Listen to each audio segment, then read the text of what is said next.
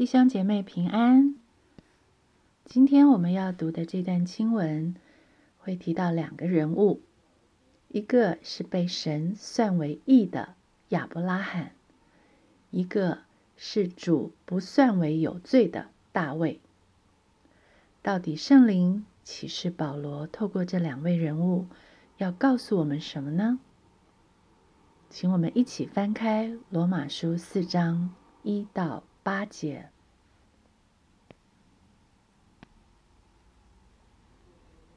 罗马书四章一节，如此说来，我们的祖宗亚伯拉罕凭着肉体得了什么呢？倘若亚伯拉罕是因行为称义，就有可夸的；只是在神面前并无可夸。经上说什么呢？说亚伯拉罕信神，这就算为他的义。做工的得工价，不算恩典，乃是该得的；唯有不做工的，只信称罪人为义的神，他的信就算为义。正如大卫称那在行为以外蒙神算为义的人是有福的。他说：“得赦免其过、遮盖其罪的。”这人是有福的，主不算为有罪的，这人是有福的。谁是有福的？让我们以重生的生命来进入这段宝贵的经文，恳求圣灵帮助我们读出神的心意，并以信心来调和回应我们所领受的生命之道。好，那我们在开始之前，我们一起来祷告。天父，你是我们的父，你是我们的神，你是我们的主。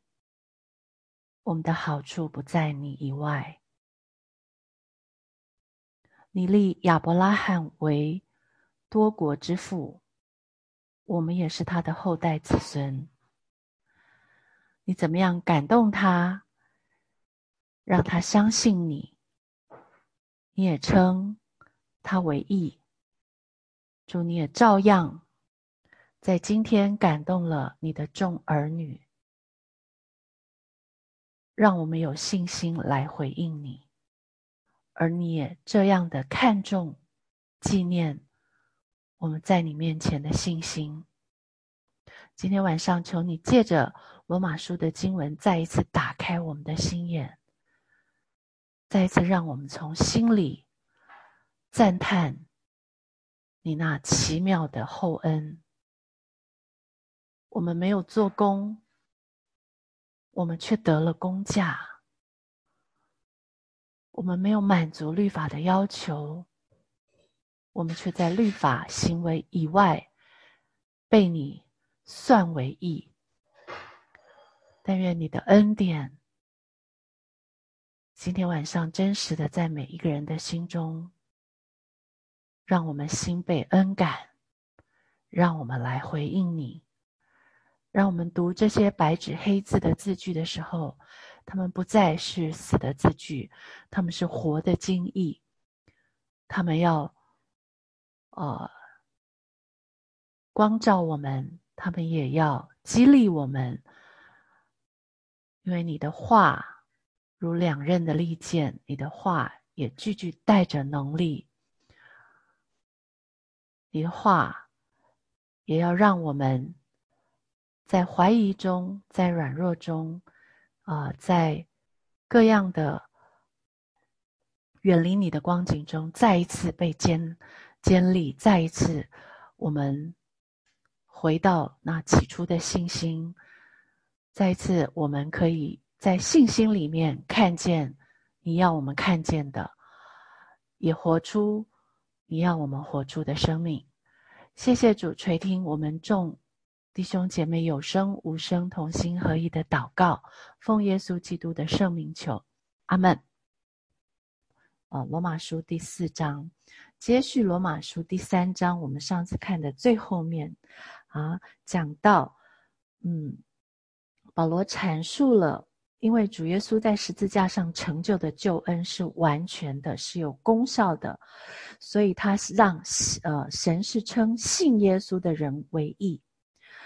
在十字架之外，人没有任何可以夸口的地方。也就是我们被神称义，不是因为我们有什么功劳，我们有什么好行为，不是靠立功之法这条道路，而是完全走另外一条百分之百是是是救恩成就的恩典之路。也就是主耶稣成全了律法，他让相信他能救我们的人，相信十字架功效的人，就。呃，像主耶稣成全的律法一样，律法，呃，所要求的义，我们达不到的，也就归给我们了。因为在上一章第三章的二十节说：“凡有血气的，没有一个因行律法能在神面前称义。凡有血气的，没有例外，没有一个因行律法能在神面前称义。所以在律法面前，其实我们是非常绝望的。”不是律法不好，律法本来就是把神的心意带给我们，这是神的要求，神希望我们是这样的。但是从我们的祖先犯罪，我们呃被罪辖制，我们在呃肉身上就没有办法靠自己，靠靠我们的血气去满足律法的要求。这时候律法反而成为一个呃对我们。啊，定罪的标准，也就是哪里有律法，哪里就产生了罪，告诉我们，啊，就让我们知道啊，我达不到，啊，我没做好，啊，原来我有罪了。所以律法的功效不是让我们能够做好，律法的功效是让我们知罪，让我知道我不好。那怎么办呢？我不好，而是这就是神的要求。所以有了另外一条道路，也就是救恩的这条路。啊，神为我们开了一条又新又活的路。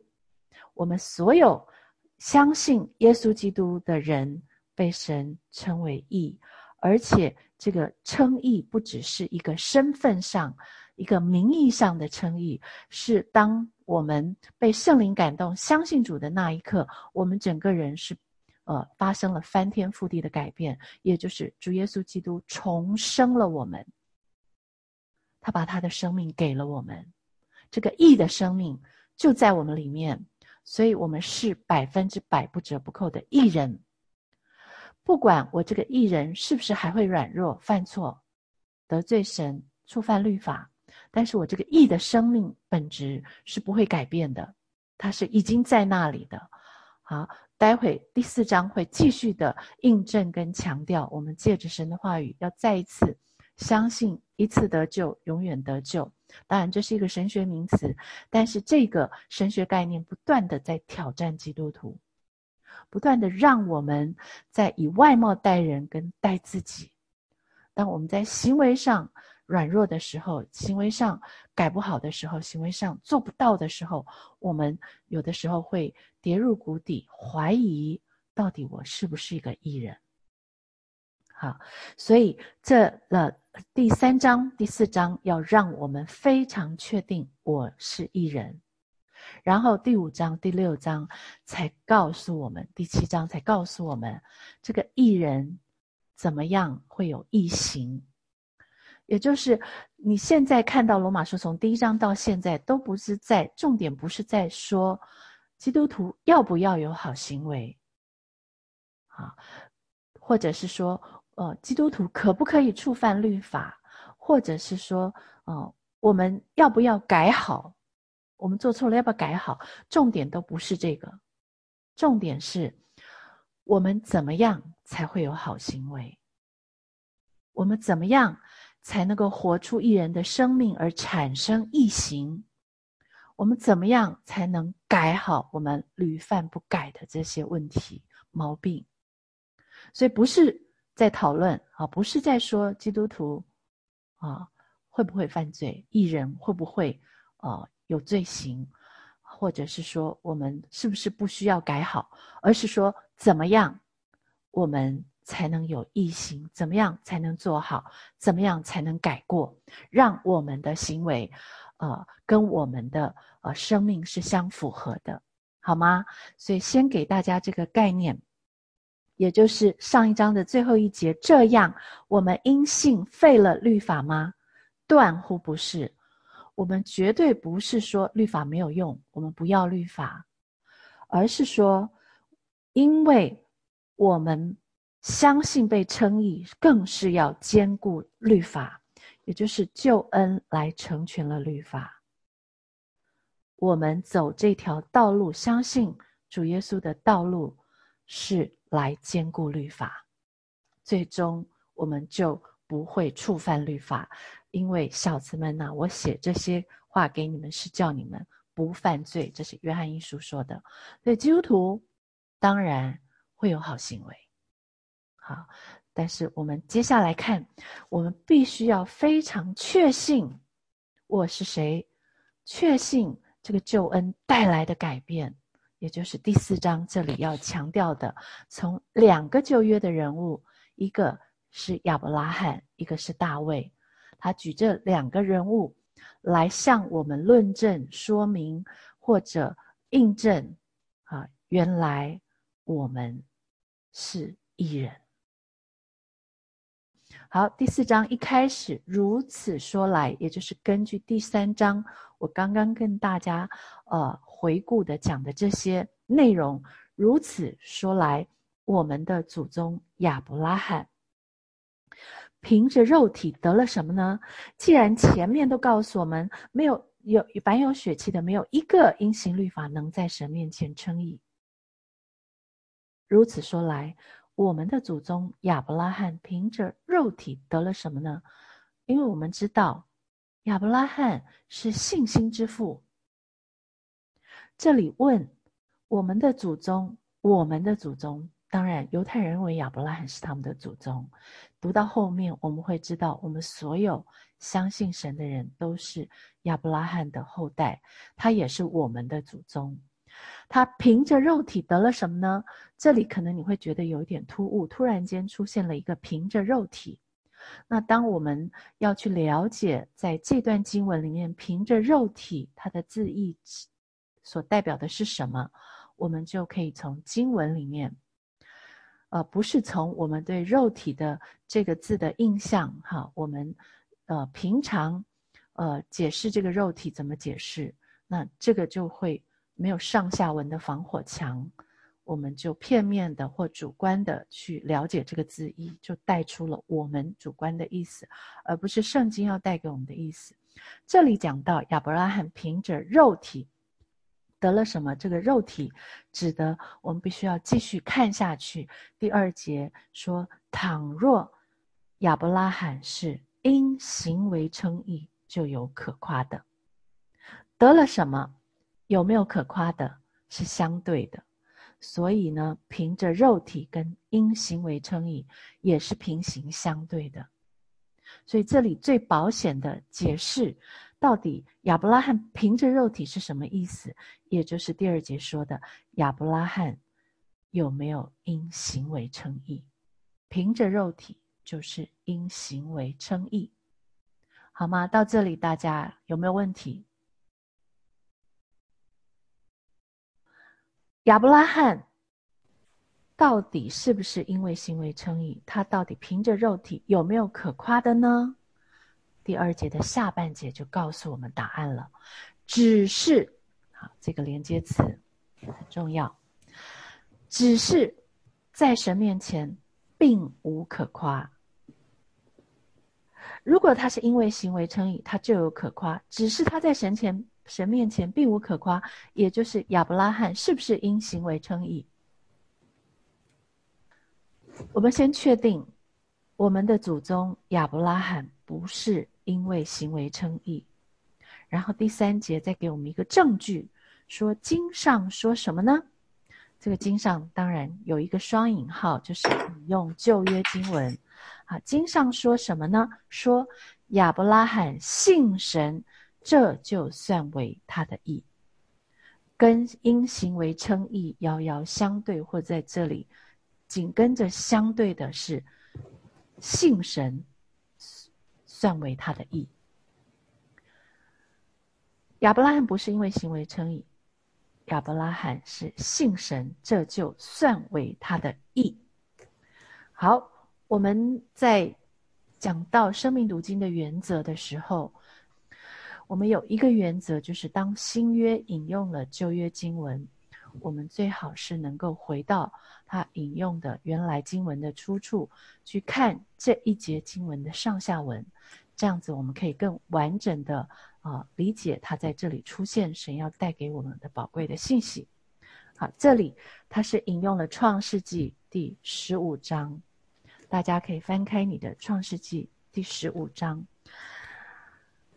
亚伯拉罕信神，就这就算为他的义，是出现在创世纪第十五章的第六节。第六节的经文是这样说：当时亚伯拉罕还叫亚伯兰，亚伯兰信耶和华，耶和华就以此为他的义，以此就是他的信，以他的信为他的义。好，所以这里引用这个经文，就说亚伯拉罕信神，这就算为他的义。那这个是发生在什么样一个情况下呢？为了要证明不跟他的行为没有关系，如果你从创世纪的第十二章开始看，开始讲亚伯兰。啊，你就知道神呼召亚伯兰离开他的本族本地本族本地本族富家，然后要到神指示他的地方。他刚开始是有信心的，他是听话的，照着耶和华所吩咐的，他就做了。然后也到了呃耶和华向他显现的地方，他就逐谈，也就是求问耶和华，求告耶和华的名，信靠他，呃，听神的话。可是中间有一个插曲。在十二章，其实出现了一个行为上的，呃，败笔也好，或者是，呃，他的一个，呃，很不光彩的一件事情，啊，那如果我没有办法带大家回到创世纪很细节的查，大家如果，呃，读过创世纪，或者是你现在打开第十二章后半段，讲到的是他，因为他亚伯兰在他所住的地方碰到饥荒，他就，呃，看。埃及是好的，因为后面也有讲，呃，这个亚伯兰的侄儿罗德在他们互相呃呃发生了争执，他呃亚伯兰让他选地的时候，他选了这个呃包括所罗马、所多玛、俄摩拉在内的平原的地方，说那个地方就像埃及地，也就是当时的埃及地是一个。让人眼目一看到就要流口水，就很羡慕的地方。亚伯兰在这个地方出现了一段插曲，也就是他没有待在神叫他待的地方，耶和华向他显现的地方，他足坛的地方，耶和华说要赐给他为业为地的那个地方，而他因为呃眼见的呃困难，因为眼见的吸引跟这个外面的引诱，他。到了埃及去占居，而在这个占居的过程，没有提到他为神烛台，没有提到他跟神的关系。整段经文里面，似乎神好像不在一样。他就开始为自己打算，说：“哎呀，到了埃及以后，那个地方是一个什么样的地方？他自己会遭遇什么样的危险？所以就跟他的太太说：‘你长得太漂亮了，我怕因为你而得祸女人，红颜祸水。要是别人要要抢你，看我又是你的老公，那就把我杀了。啊，你的命是存活了，我会我会遭殃。所以他就为了保命的缘故，叫他的妻子撒谎。当然，他的妻子照做了。”最后的结局是他妻子被带到宫里面送给法老，但是整段经文这段插曲里面好像没有提到耶和华，亚伯兰也似乎忘了神，神好像不在一样。这个有一点像我跟你今天在我们过日子的时候，当我们遇到困难，当我们被患难所压，当我们不望见。好像有很吸引我们的东西，可以逃避眼前的困难的时候，常常我们也有可能是，好像神是很遥远的，好像神不在我们中间一样，我们就替自己打算，我们就开始靠自己想办法，或者是走在神的前面。啊，总之这段的后果是，虽然人好像忘了神，可是神仍然在，神在默默的在背后掌管，还在保护。亚伯拉罕跟他的妻子，所以最后法老是遭殃了。他放了呃这个撒来，也就是亚伯拉罕的妻子，还给他，甚至还送了他很多礼物，说你快带他走吧。好，这个就是讲到亚伯拉罕在行为上是有问题的，他不是一直。有他起初的那个信心，也不是有他后来那个巅峰造极，他献献上以撒的那个信心。可是，在十五章这里，这事以后，也就是呃，还发生了，中间还发生了很多事，包括我刚刚说埃及地的这个事。十五章第一节说，耶和华在异象中有话对亚伯兰说：“亚伯兰，你不要惧怕，你不要惧怕，因为他曾经害怕过。”他出来以后，到外地寄居在别人的地方，周围的人都不是等闲之辈，而他也经历了很多困难。但是这位神跟他说：“你不要惧怕，我是你的盾牌，必大大的赏赐你。”好，亚伯拉罕听到神对他这么说，他却回答说：“主耶和华呀，我既无子，没有孩子，你还赐我什么呢？你要赏赐我什么呢？并且要承受我家业的。”是大马色人一粒一线，你给我再多东西，我没有孩子，谁来继承啊？好，第三节亚伯兰又说：“你没有给我儿子，那生在我家中的人就是我的后嗣。”第四节耶和华又有话对他说：“这人必不成为你的后嗣，你本身所生的才成为你的后嗣。”于是领他走到外边，说：“你向天观看。”数算众星，能数得过来吗？又对他说：“你的后裔将要如此。”我亲爱的弟兄姐妹，我不知道你在读这段经文的时候，有没有跟我一样想到我们眼前的环境？你眼看这么多年，年事已高，你要的东西一直没有得到。而且是最重要的，你非常想要的，神又应许要给你的。然后这时候神还跟你说：“我一定会给你。”可是你举目或者看环境，你都觉得不可能的时候，这是我们用信心回应神的时候。第五节、第六节这段宝贵的经文，也就是今天罗马书引用的经文，就是出现在这里。当神这样跟他说神的应许的时候，亚伯兰信耶和华，耶和华就以此为他的义。好，这里神清清楚楚的称亚伯拉罕为义，他相信神。好。这是这段经文引用的旧约出处的上文，当然你可以继续的看到下文发生什么事。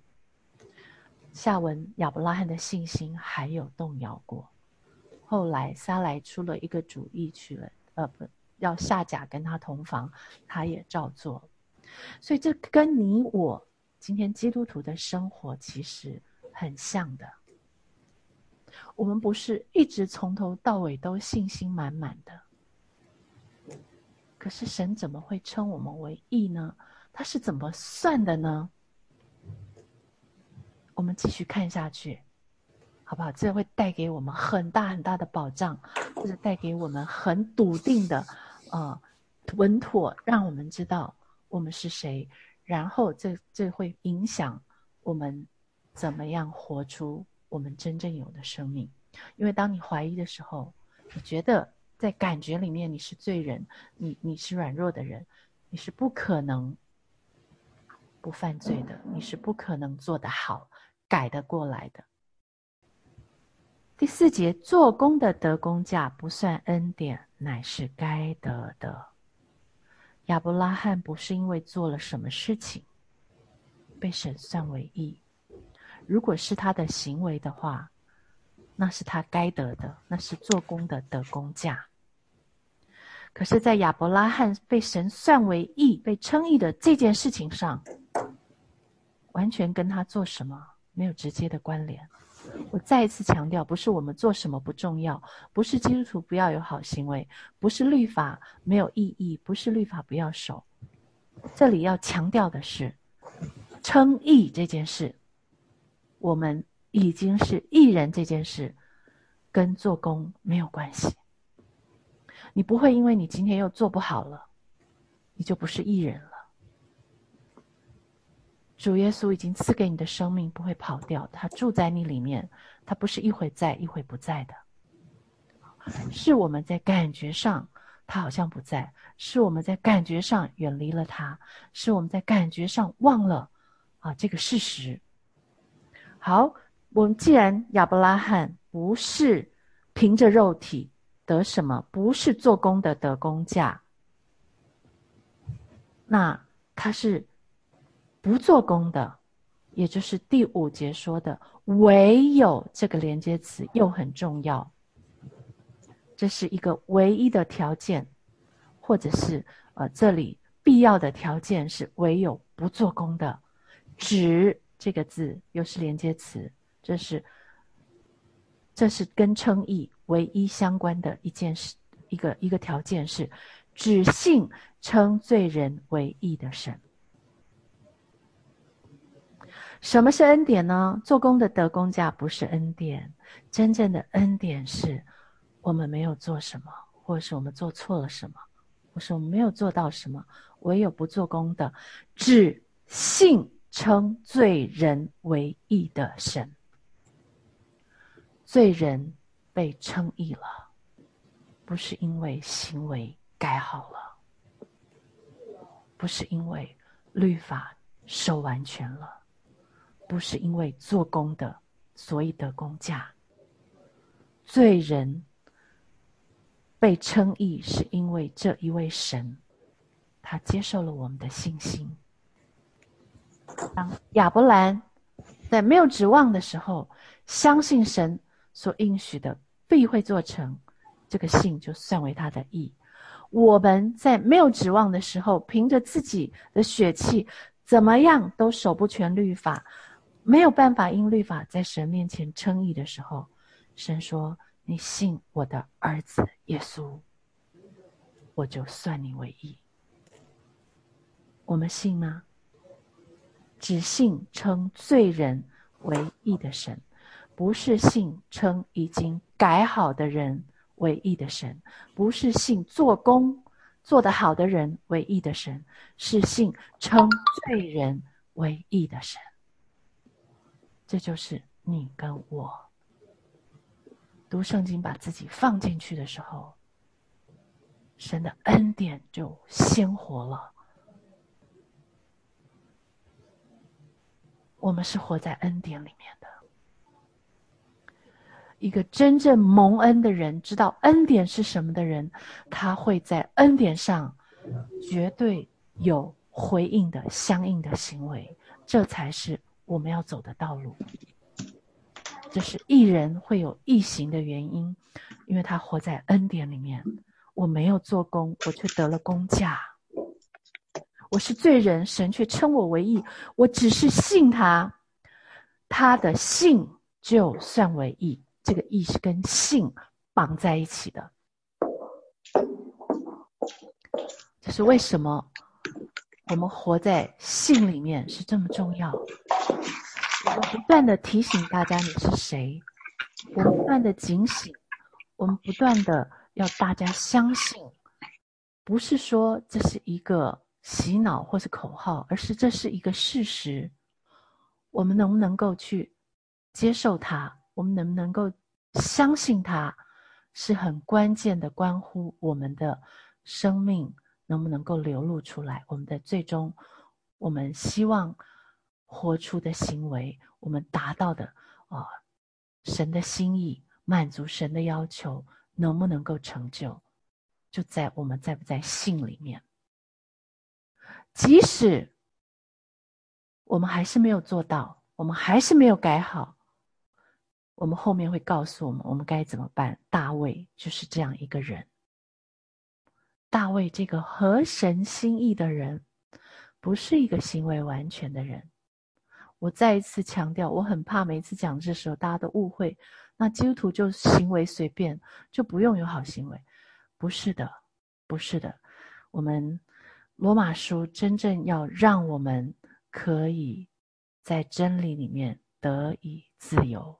行出我们想要有的好行为，只是我们要更清楚那个根基、那个关键，或者能够走的道路是哪一条路，通往我们能够呃从里到外满足神对义的要求，也就是能进天国的义，不是文士和法利赛人凭行为靠肉体。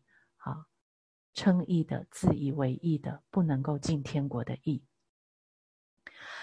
好，既然亚伯拉罕是这样被神称义的，他说：“再举一个例子，亚伯拉罕够大了吧？是我们众人的父亲，在信心里面，他也是我们的父亲。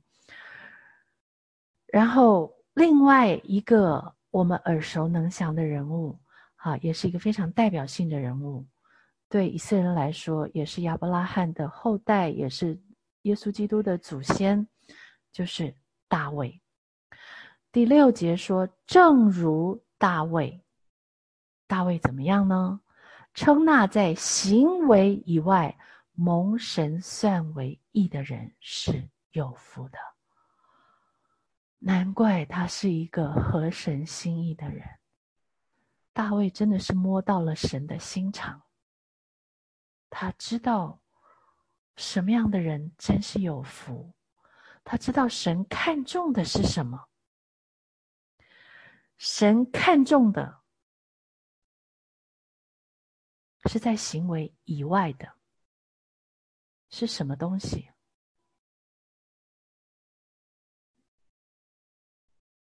我们来看第七节。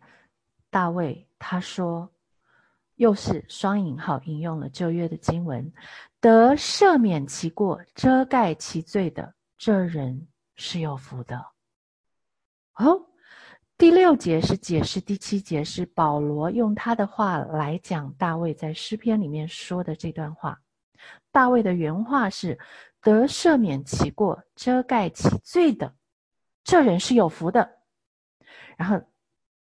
保罗怎么说呢？保罗说：“大卫称那在行为以外蒙神算为义的人是有福的。这里这人是有福的，是有福的，没有问题。然后大卫说得赦免其过、遮盖其罪的时候，罗马书保罗说那是在行为以外蒙神算为义，你的罪被赦免了。”你的过犯被赦免了，你的罪被遮盖了，你就是义的。所以，义的不是一个行为完全没有犯罪、没有犯过犯的人。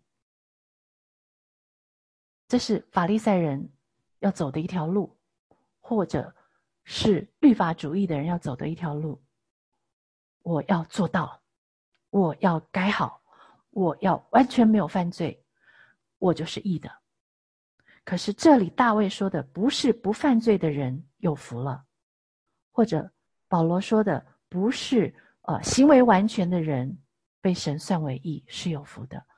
这里正是说有过犯，但是过犯被赦免了；有犯罪，但是他的罪被神遮盖了。这个人是有福的。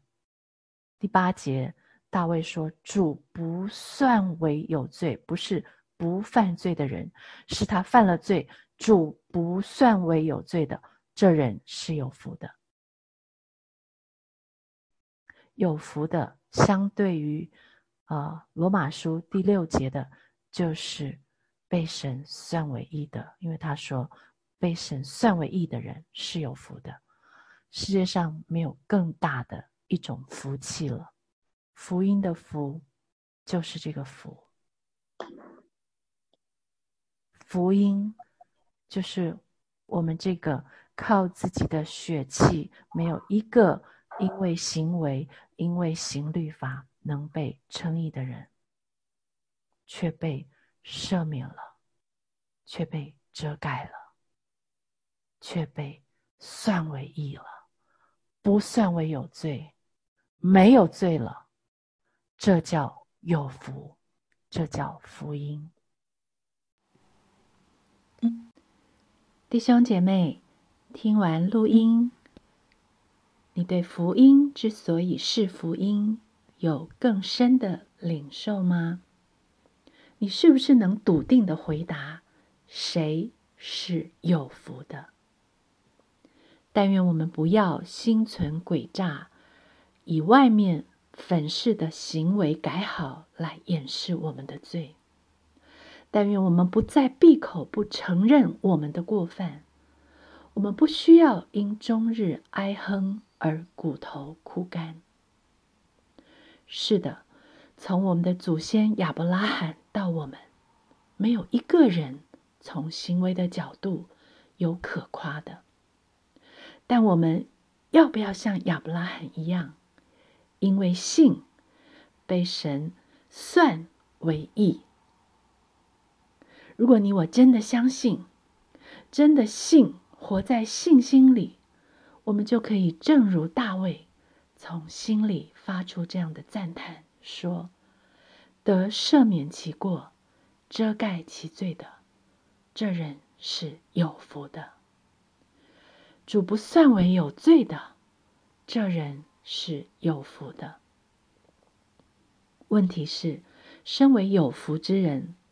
我们是不是全然的以信心领受了这样的福气，并且抓住了基督徒得胜的秘诀，每天真实活在福音的赦罪之恩里？